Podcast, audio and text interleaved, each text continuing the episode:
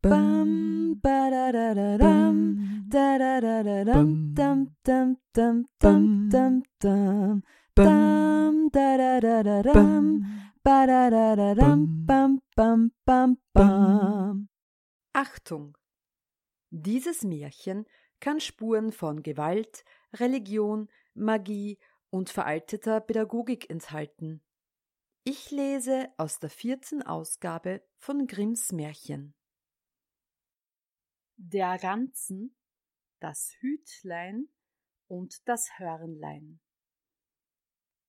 Es waren einmal drei Brüder, die waren immer tiefer in Armut geraten, und endlich war die Not so groß, dass sie Hunger leiden mussten und nichts mehr zu beißen und zu brechen hatten.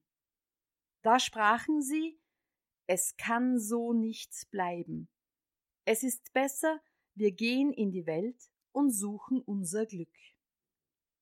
Sie machten sich also auf und waren schon weite Wege und über viele Grashelmerchen gegangen, aber das Glück war ihnen noch nicht begegnet. Da gelangten sie eines Tages in einen großen Wald, und mitten darin war ein Berg, und als sie näher kamen, so sahen sie, dass der Berg ganz von Silber war. Da sprach der Älteste Nun habe ich das gewünschte Glück gefunden und verlange kein größeres. Er nahm von dem Silber so viel er nur tragen konnte, kehrte dann um und ging wieder nach Haus. Die beiden andern aber sprachen Wir verlangen vom Glück noch etwas mehr als bloßes Silber, rührten es nichts an und gingen weiter. Nachdem sie abermals ein paar Tage gegangen waren, so kamen sie zu einem Berg, der ganz von Gold war. Der zweite Bruder stand, besann sich und war ungewiss. Was soll ich tun? sprach er. Soll ich mir von dem Golde so viel nehmen, dass ich mein Lebtag genug habe, oder soll ich weitergehen? Endlich fasste er einen Entschluss, füllte in seine Taschen, was hinein wollte, sagte seinem Bruder Lebewohl und ging heim. Der dritte aber sprach Silber und Gold, das rührt mich nicht. Ich will meinem Glück nicht absagen, vielleicht ist's mir etwas Besseres beschert. Er zog weiter, und als er drei Tage gegangen war, so kam er in einen Wald, der noch größer war als die vorigen und gar kein Ende nehmen wollte. Und da er nichts zu essen und zu trinken fand, so war er nahe daran zu verschmachten. Da stieg er auf einen hohen Baum, ob er da oben Waldes Ende sehen möchte, aber so weit sein Auge reichte, sah er nichts als die Gipfel der Bäume. Da begab er sich von dem Baume wieder herunterzusteigen, aber der Hunger quälte ihn, und er dachte, wenn ich nur noch einmal meinen Leib ersättigen könnte.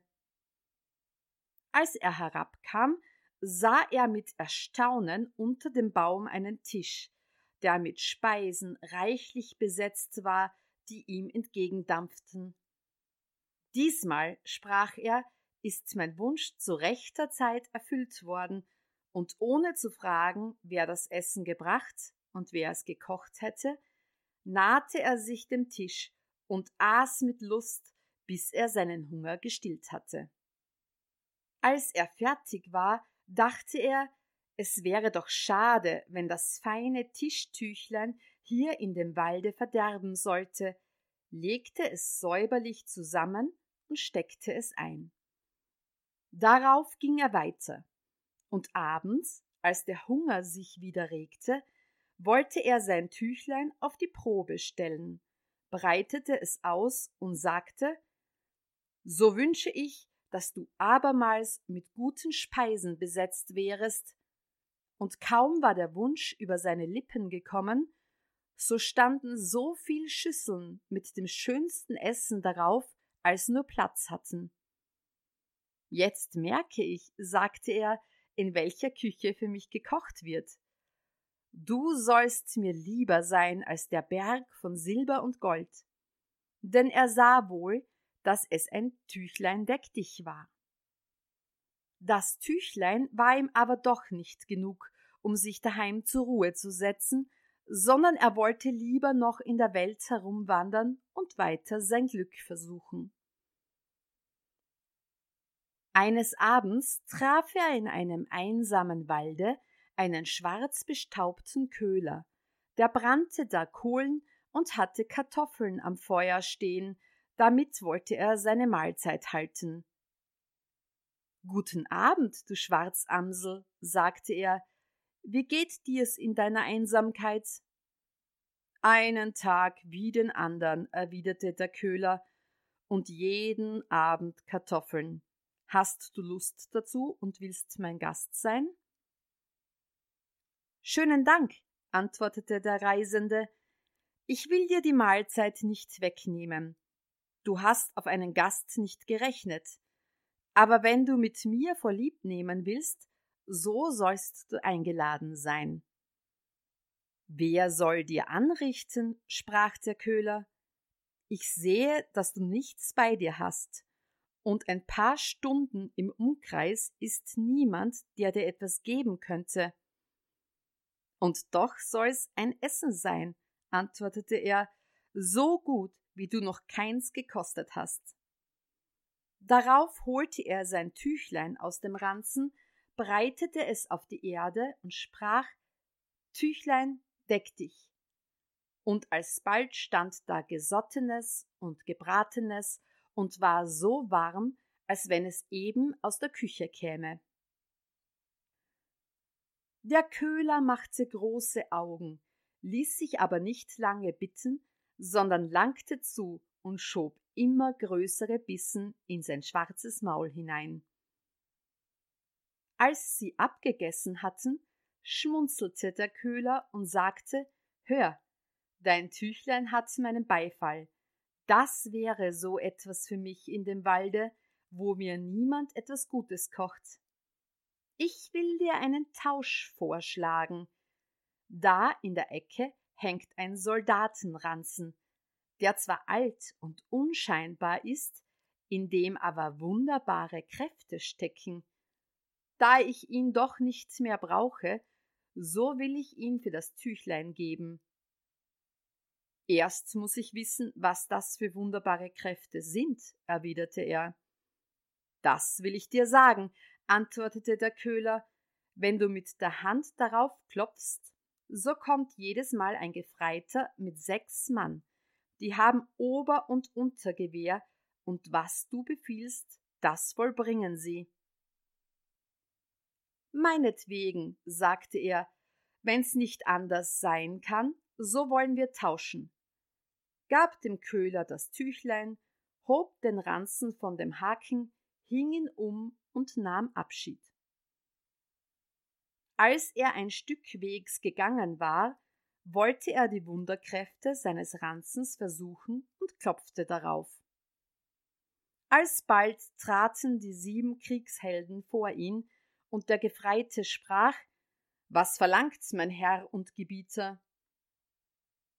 marschiert im Eilschritt zu dem Köhler und fordert mein Wünschtüchlein zurück.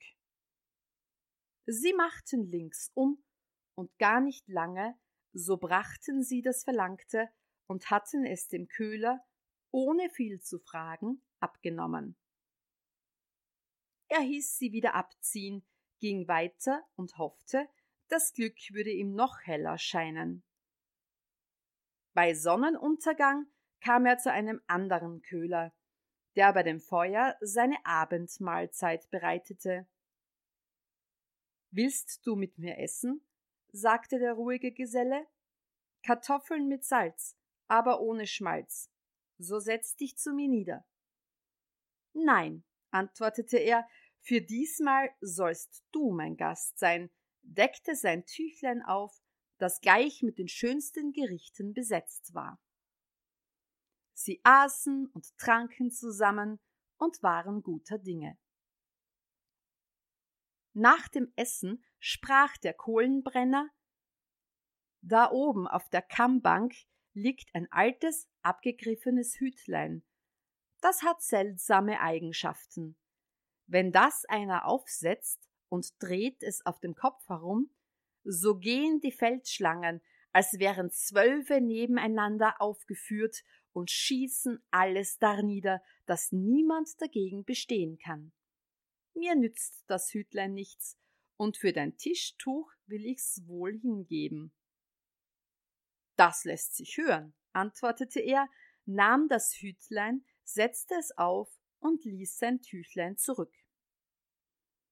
Kaum aber war er ein Stück Wegs gegangen, so klopfte er auf seinen Ranzen, und seine Soldaten mussten ihm das Tüchlein wiederholen. Es kommt eins zum andern, dachte er, und es ist mir, als wäre mein Glück noch nicht zu Ende. Seine Gedanken hatten ihn auch nicht betrogen. Nachdem er abermals einen Tag gegangen war, kam er zu einem dritten Köhler, der ihn nicht anders als die vorigen zu ungeschmelzten Kartoffeln einlud.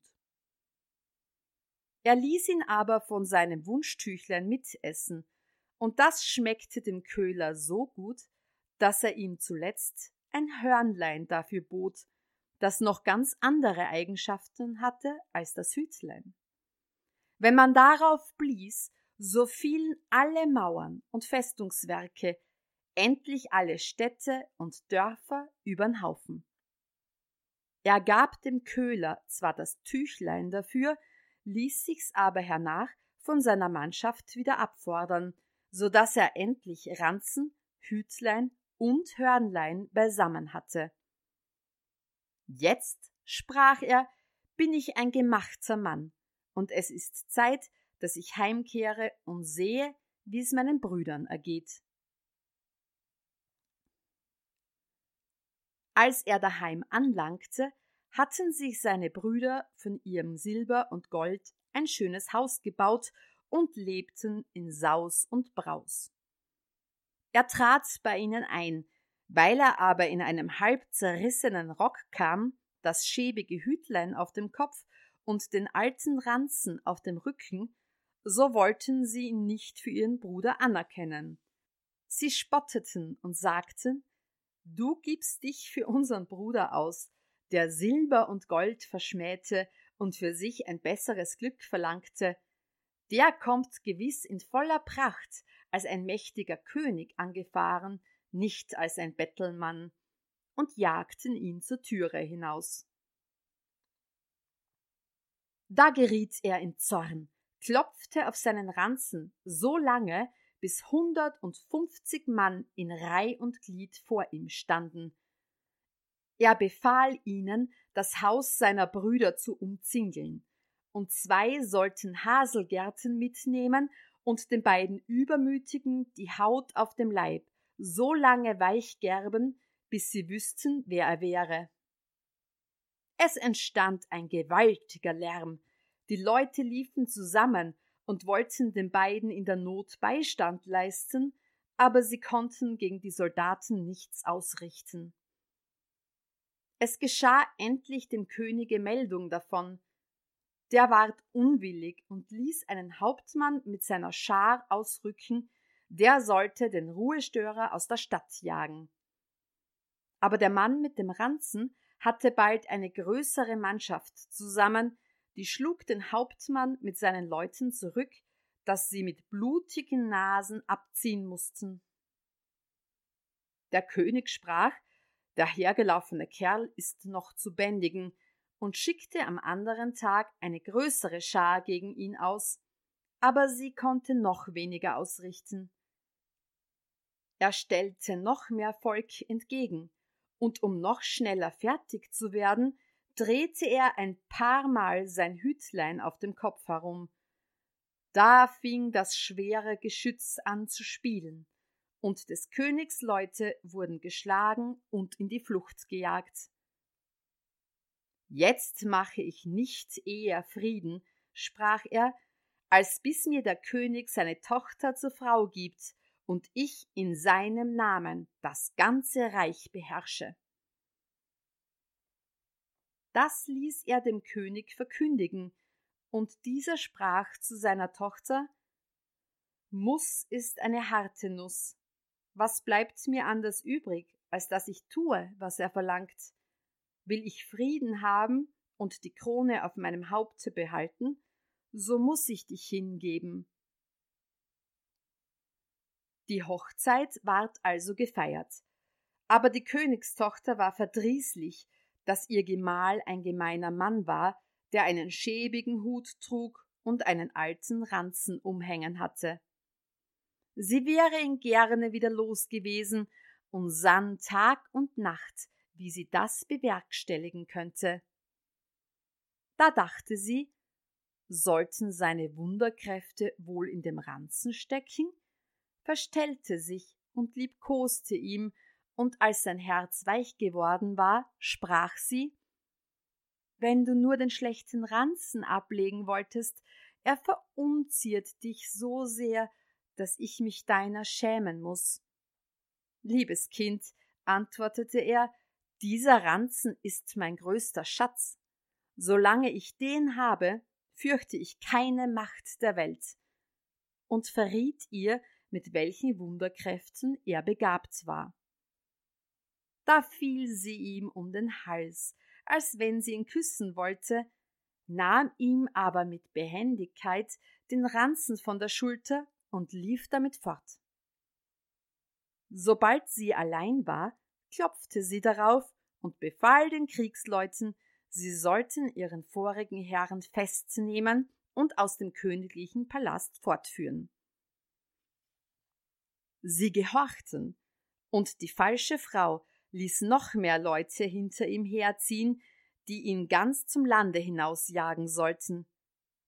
Da wäre er verloren gewesen, wenn er nicht das Hütlein gehabt hätte. Kaum aber waren seine Hände frei, so schwenkte er es ein paar Mal. Alsbald fing das Geschütz an zu donnern und schlug alles nieder, und die Königstochter musste selbst kommen und um Gnade bitten. Weil sie so beweglich bat und sich zu bessern versprach, so ließ er sich überreden und bewilligte ihr Frieden. Sie tat freundlich mit ihm, stellte sich an, als hätte sie ihn sehr lieb, und wusste ihn nach einiger Zeit so zu betören, dass er ihr vertraute wenn auch einer den Ranzen in seine Gewalt bekäme, so könnte er doch nichts gegen ihn ausrichten, solange das alte Hütlein noch sein wäre. Als sie das Geheimnis wusste, wartete sie, bis er eingeschlafen war. Dann nahm sie ihm das Hütlein weg und ließ ihn hinaus auf die Straße werfen. Aber noch war ihm das Hörnlein übrig, und in großem Zorne blies er aus allen Kräften hinein.